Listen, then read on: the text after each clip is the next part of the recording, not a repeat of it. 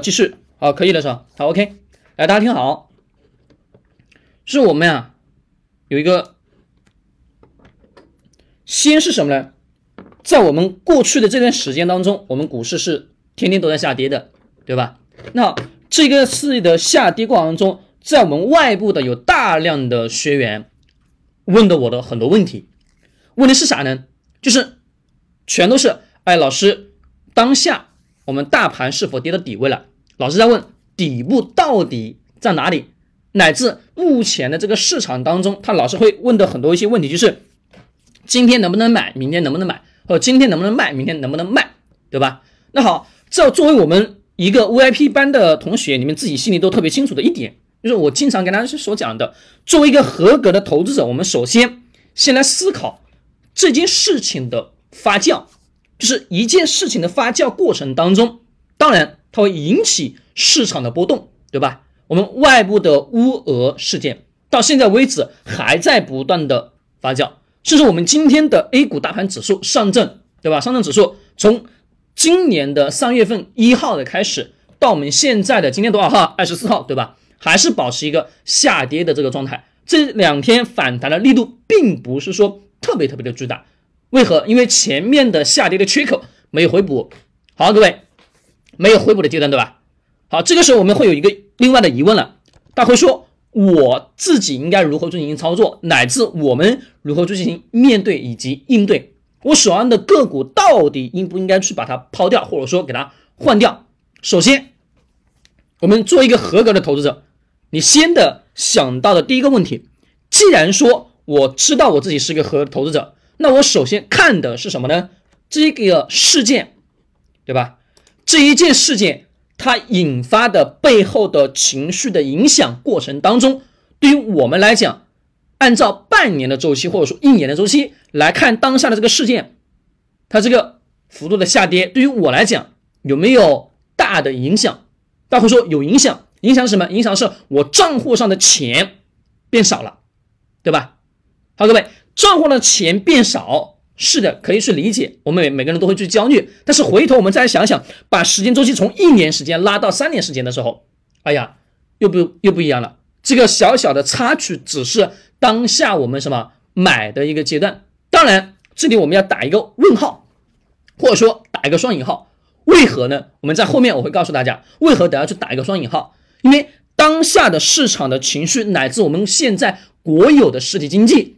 跟我们现在今天的互联网经济体系到今天为止，本身增长已经进入到缓慢的阶段了，不像过去快速爆发式的增长。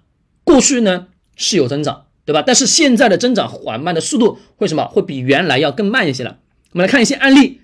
零三年的非典的时候，各位是我们大量的人说我看不到希望。如果我们年纪稍微偏大一点，我相信在座的每一个都有经历过零三年的非典，对吧？我记得是那个时候非常的恐慌，恐慌到什么程度呢？好像就感觉是世界末日要来了一样。但是刚好那会儿我在农村，没有特别特别大的感觉，只是说在我的那个手机上天天有推送非典各式各样的信息，每天死亡多少多少的案例，对的，会让人人心惶惶的。没错，跟我们二零二零年的疫情也是一样。对吧？二零一九年疫情爆出来之后，到二零二零年啊，不断疯狂疯狂是传播的，到我们今天为止，疫情的这种情况伴随我们已经生活了两年、两年、三年了，对吧？而且我们各大城市，我们这一次的二零二二年，我们的深圳，对吧？以及我们北方啊，靠近北方啊，我们的辽宁那一带，最近反弹特别特别厉害，对吧？那好，这些事情的事件背后，各位。的确会给一个城市按下暂停键，但是作为投资者来讲，这个按停这个暂停键按下去以后，大的方向影响会特别特别巨大吗？我个人认为并不会超级超级巨大，只是说当下的这种情绪在发酵的同时，会让市场行情会发生一些偏差。零八年的全球经济危机，各位。全球的经济危机，是不是我们所有人都是感觉世界末日好像也要来了一样的感觉？一五年，一五年的股灾三连击，各位还有熔断机制，熔断机制当时我们的指数直接跌到不成样子，涨半，这种阶段啊，当初自己还深刻去经历过，刚好那会儿人们自己操盘，那是惨不忍睹。但是回过头来，后面的那几年全回去了，而且一六年楼市癫狂，也是什么看不到希望吧？二零年呢？二零年跟我们现在的二二年其实也都是差不多，对吧？新冠的疫情也是我们所有人都是好像感觉世界末日了，看不到希望了。好，各位，这些每一个重大事件的背后，我们仔细回顾一下，零三年到零八年这期间，从非典之后，你们告诉我，股市增长了还是没增长？好，各位，我们可以去找数据，好吧？零三年开始。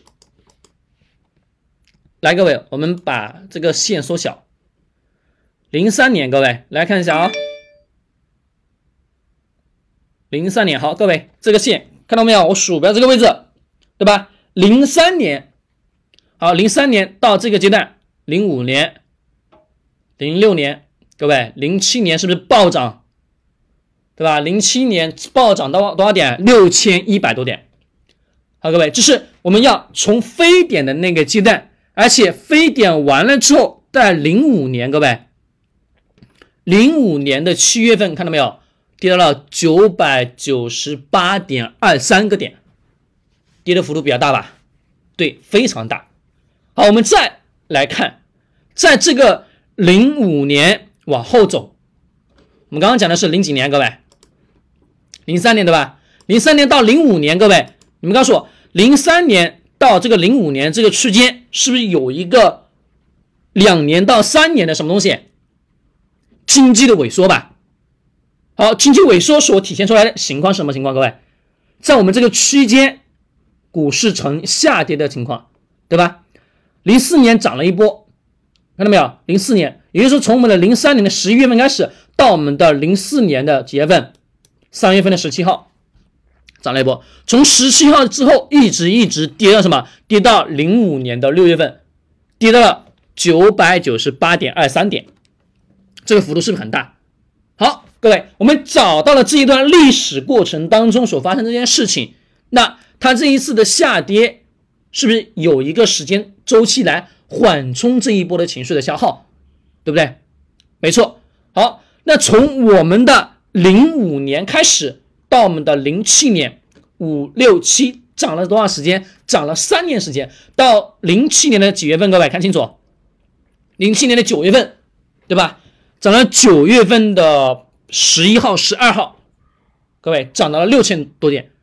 好，从零七年的多少号开始啊？零七年的三月十月的三十一号，这里十月的十月十号开始疯狂往底下去下跌吧，下到零八年的。几月份？十月的二十八号。好，各位，你看这一波的下跌下来，你们告诉我，是不是也是有什么情绪啊？各位，也是不是有也有市场情绪啊？就是一五，哎呀，就是所有什么都是有情绪的存在了吧？对的。那零八年是什么？全球的经济危机。那好。这个零八年期间，全球的金融危机，各位，我们从零七年开始跌，跌到零八年，零八年一直跌，跌到什么？快接近前期的九百九十八点。好，各位，我先把这个呃案例对应的指数的下跌的这个方位点对应的时间点给大家先讲到这里。但是我希望各位先跟着我来思考另外一个问题，什么问题呢？就是。我们这些事情的事件的背后，全球经济危机也好，以及非典也好，以及股灾，以及楼市，以及新冠也好，好，我们一个一个来拆解。在非典零三年开始，对吧？到了零五年，两年的沉迷时间，但是从零五年到零七年的七月的呃二十一号、二十四号这期间，涨幅是不是特别特别惊人？那好。这个时候，我们换个角度来想想，当时的市场经济是一个什么样的市场经济？当时的市场经济是我们改革开放之后刚好处于快速的经济发展的阶段，对吧？对的，所有人都是狂狂欢的，所有人手上都有钱的，所有的过去的那些所有的政策不断不断扶持，就